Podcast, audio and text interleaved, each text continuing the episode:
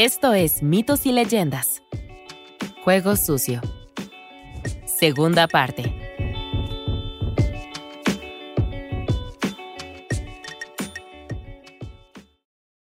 De repente los árboles que rodeaban el terreno resonaron con mini explosiones. El patito se volvió hacia el otro ganso, aún conmocionado y salpicado de trozos de ganso en la cara, y se encontró con una lluvia de sangre aún mayor procedente de un nuevo agujero en el pecho del ganso. Gritando, el patito corrió y se escondió. Desde su escondite los vio morir a todos. Los gansos, los amables, aunque todavía bastante cerrados de mente, patos. Todos. Los que intentaron huir fueron eliminados uno a uno en el aire, y cuando cesaron los disparos, entraron los perros. Los caninos arrebataron por el cuello a todas las aves muertas y heridas y los sacaron del terreno. El patito feo se estremeció al oír a los perros olfatear su montón de hierba, pero permaneció en silencio. El perro se detuvo habiendo captado el olor y comenzó a arañar la tierra hasta que apareció el patito. Se abalanzó, pero... El patito abrió un ojo, justo cuando un reguero de saliva cayó sobre su cabeza. ¿Dónde estaban los dientes? El dolor punzante. El perro, sin embargo, parecía sumido en sus pensamientos. Amaba a su amo y quería ser un buen perro de casa y todo eso, pero esto era demasiado. No iba a poner eso, lo que fuera, en su boca. No, gracias. Y así fue como ninguno de los perros molestó al patito, incluso mientras corría junto a los cuerpos de sus compañeros esparcidos por los campos por primera vez en su vida, se sintió un poco agradecido por su aspecto. No mucho después, otra tormenta comenzó a arreciar, impulsando al patito hacia una cabaña que brillaba en la noche. En su interior danzaban cálidos fuegos. Dado el clima, la cabaña tendría que ser bastante terrible para que alguien no se aventurara a entrar. Sin embargo, al llegar, el patito frunció el ceño. La cabaña estaba tan deteriorada, dice el autor, que la única razón por la que no se había derrumbado aún era porque no podía decidir de qué lado caer. Así pues, no solo era una casita destartalada, sino también una casita indecisa. La puerta de entrada colgaba tan precariamente de sus bisagras que prácticamente estaba abierta. Era una invitación a entrar. Ahora, el patito sabía que no era una buena idea, pero cuando un rayo estalló detrás de él, se lanzó a través del gran agujero y justo en las patas de un gato. Resultó que un gato y una gallina vieja vivían con una mujer en la casa en ruinas. Los animales de dentro no sabían que existía un gran mundo más allá de la puerta principal. Nunca les habían dicho nada y nunca habían salido. Como la mejor amiga del gato era una gallina, el gato no se comió inmediatamente al patito. En su lugar, la pareja utilizó su poder y autoridad como dos de las tres criaturas de su limitado mundo para juzgar al visitante. Al desconocer las leyes del mundo de la gallina y el gato, y al no poder obtener representación, el patito nunca tuvo una oportunidad. Se decidió que el patito feo debía ser una gallina y que se le darían unas semanas para poner huevos. Así que el patito vivió en la casa con el gato y la gallina durante tres semanas. Pero como nunca puso huevos, el gato y la gallina volvieron a abrir su expediente y exigieron que el patito ronroneara. Al fin y al cabo, si no era una gallina, debía ser un gato, ya que esos eran los únicos animales que la pareja había conocido. El patito puso los ojos en blanco.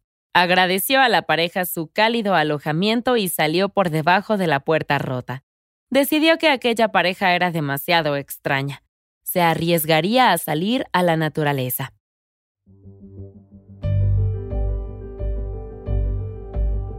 El patito feo se despertó con un sobresalto y miró hacia abajo. ¿Estaba congelado? Fantástico. Los últimos meses habían sido tranquilos y seguros, pero estaba solo. En los últimos meses todo lo que había visto eran ellos. Ellos esos grandes pájaros blancos con cuellos largos y las alas más gloriosas. Un día volaron por encima de él y el patito los observó con asombro. No sabía qué eran, pero eran majestuosos y maravillosos. Más que eso, sintió una conexión. Era una locura, lo sabía, eran los pájaros más hermosos que había visto, mientras que él no era más que un pequeño y feo patito, un marginado. Llevaba toda la vida arreglándoselas por su cuenta, y al hacerlo nunca había aprendido a conocer el invierno. La temperatura había bajado drásticamente, dejando al descubierto su aliento de pato en el aire helado, pero no sabía lo grave que iban a ser las cosas. Con el tiempo, el lago había empezado a reducirse. Se volvió frío y áspero en los bordes, lo que le obligó a nadar constantemente para evitar que el hielo avanzara. Nadó durante días, pero solo retrasó lo inevitable, ya que el hielo que invadía el lago se hacía más grande y más grueso a cada hora. En algún momento de la noche debió quedarse dormido. Sí, reconoció que había cerrado los ojos solo un momento, un breve descanso era todo lo que necesitaba. Sin embargo, nueve horas más tarde se despertó con un sobresalto y descubrió que el lago se había congelado, junto con la mitad inferior de su cuerpo. Y así el pequeño patito murió congelado allí mismo en el estanque, olvidado y solo. Cuando llegó el deshielo primaveral, su cuerpo en descomposición cayó al agua, borrando todo recuerdo de su triste vida. Fin. Es broma. Eso es lo que pensó el patito mientras suspiraba y se rendía. Había luchado todos los días para vivir y ser libre. ¿Pero para qué? Siempre sería un patito feo. En ese momento, un par de pisadas sobre el duro hielo llamaron su atención.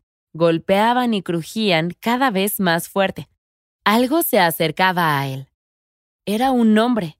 El patito levantó la vista en el último momento y vio a un hombre con un hacha que se dirigía hacia él. Con los ojos abatidos, el patito se desplomó. Al menos un hombre con un hacha sería más rápido que morir lentamente congelado. Así que el hombre levantó su hacha por encima de su cabeza y la hizo caer junto al patito.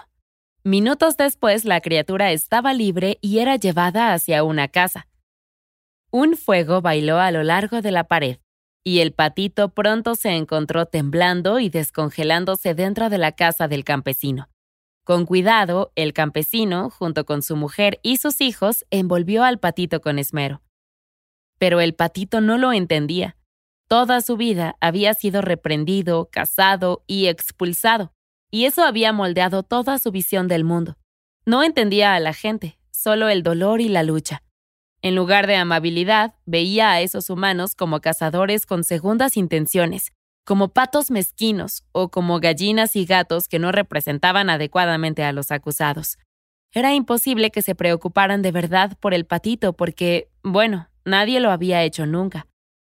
En cuanto se sintió con fuerzas, salió disparado, derribó la leche y salió aleteando de la casa, de vuelta a la nieve, solo. No volvería a cometer el mismo error. No más lagos congelados en invierno. No fue fácil, pero el patito consiguió sobrevivir a la temporada. Al llegar la primavera, esperaba poder tomarse por fin un respiro y descansar. Tal vez no tendría que luchar constantemente por la supervivencia. Pero entonces se puso a pensar, ¿qué sentido tenía? No tenía a nadie ni nada en absoluto. Su mundo era poco más que una cadena de dolorosas y horripilantes desventuras sin ninguna razón para esperar que las cosas mejoraran. Parecía que solo había una opción.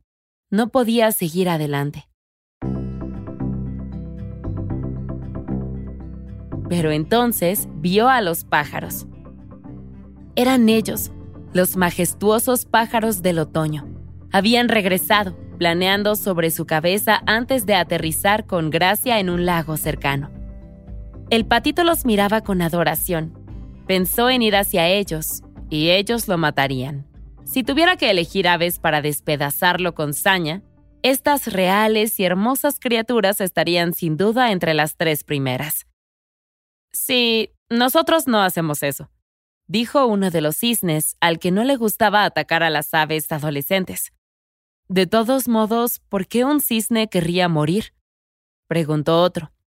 Sus vidas eran increíbles. Confundido, el patito agachó la cabeza. ¿Era mucho pedir que lo hicieran pedazos? Se sentía amargamente ironizado por haber pasado toda su vida huyendo del maltrato solo para descubrir que nadie lo haría cuando cambiara de opinión.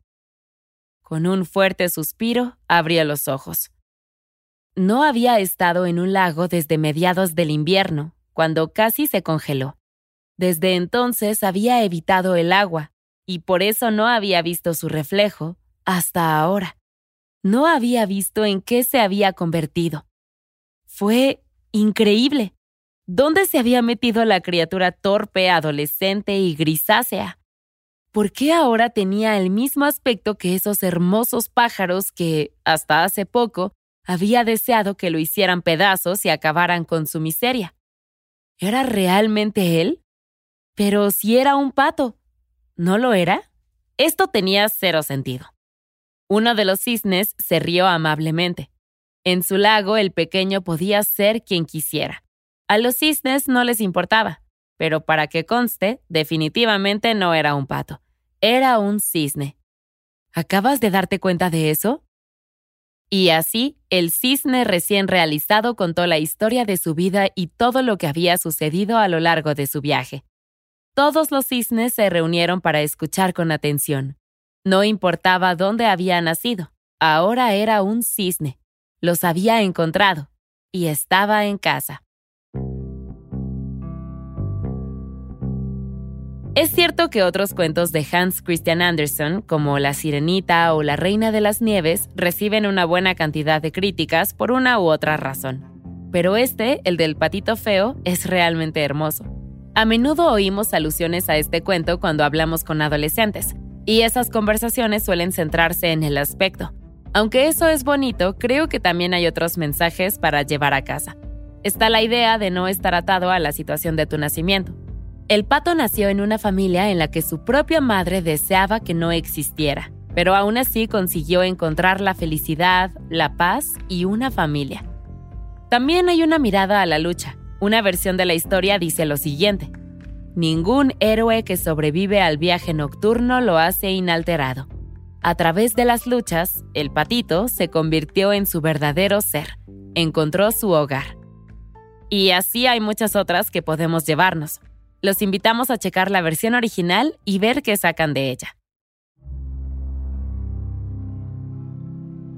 La criatura de esta semana es el hombre rana de Loveland, Ohio, en Estados Unidos. En 1955, dos policías interrumpieron a tres criaturas de tres y medio pies de altura que agitaban varitas en un puente sobre el río Little Miami. Se dice que de las varitas salieron chispas, como bengalas. En cualquier caso, los oficiales asustaron a las tres criaturas descritas como hombres rana y se zambulleron en el río. No se les volvió a ver durante 17 años. En 1972, un agente de policía llamado Ray Shockey conducía muy despacio por Riverside Drive. Estaba helando y que ve pasar lentamente por sus faros un hombre rana, o más bien lo que parecía un niño rana, tal vez incluso un niño rana que es alto para su edad. En cualquier caso, era una rana de un metro y medio de altura que caminaba por la carretera delante del coche patrulla. Se detuvo y miró fijamente al oficial de policía. Luego se tomó su tiempo para caminar hasta la barandilla y deslizarse hacia el río Little Miami. Ray Shockey insistió en que había visto a la rana, diciendo incluso que había arañado su fascia delantera. Pues bien, dos semanas después, el día de San Patricio, continuó la plaga de un tipo de rana muy dócil que se ocupaba de sus propios asuntos. Otro agente de policía llamado Mark Matthews se percató de que había algo durmiendo sobre el hielo en el arcén de la carretera.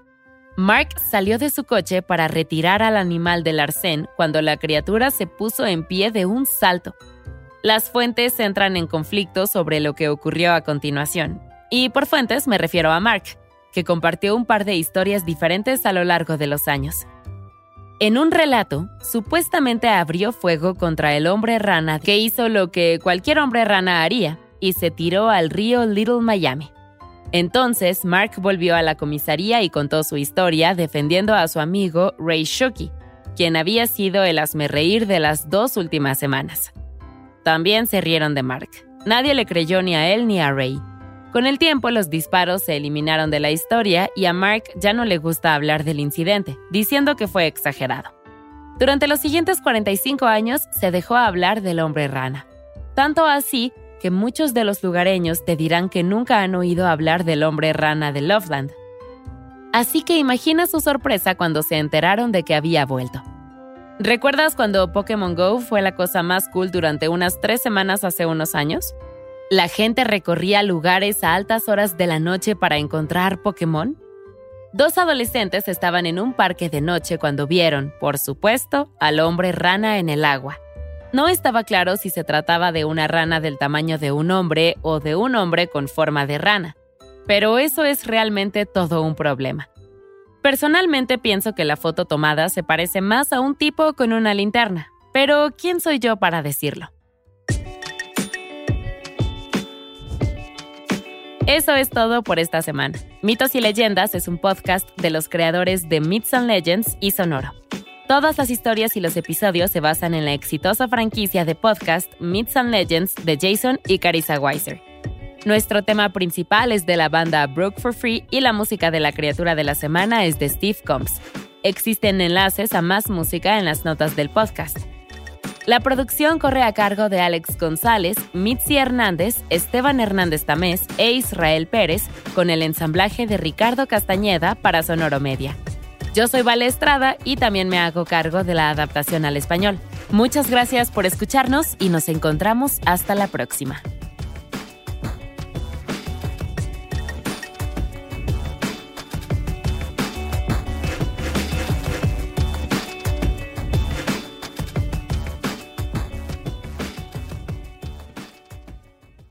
Step into the world of power, loyalty, and luck. I'm gonna make him an offer he can't refuse. With family, cannolis, and spins mean everything. Now, you wanna get mixed up in the family business. Introducing The Godfather at ChumbaCasino.com. Test your luck in the shadowy world of The Godfather slot. Someday, I will call upon you to do a service for me. Play The Godfather now at ChumbaCasino.com. Welcome to the family. No purchase necessary. VGW Group. Void where prohibited by law. 18 plus. Terms and conditions apply.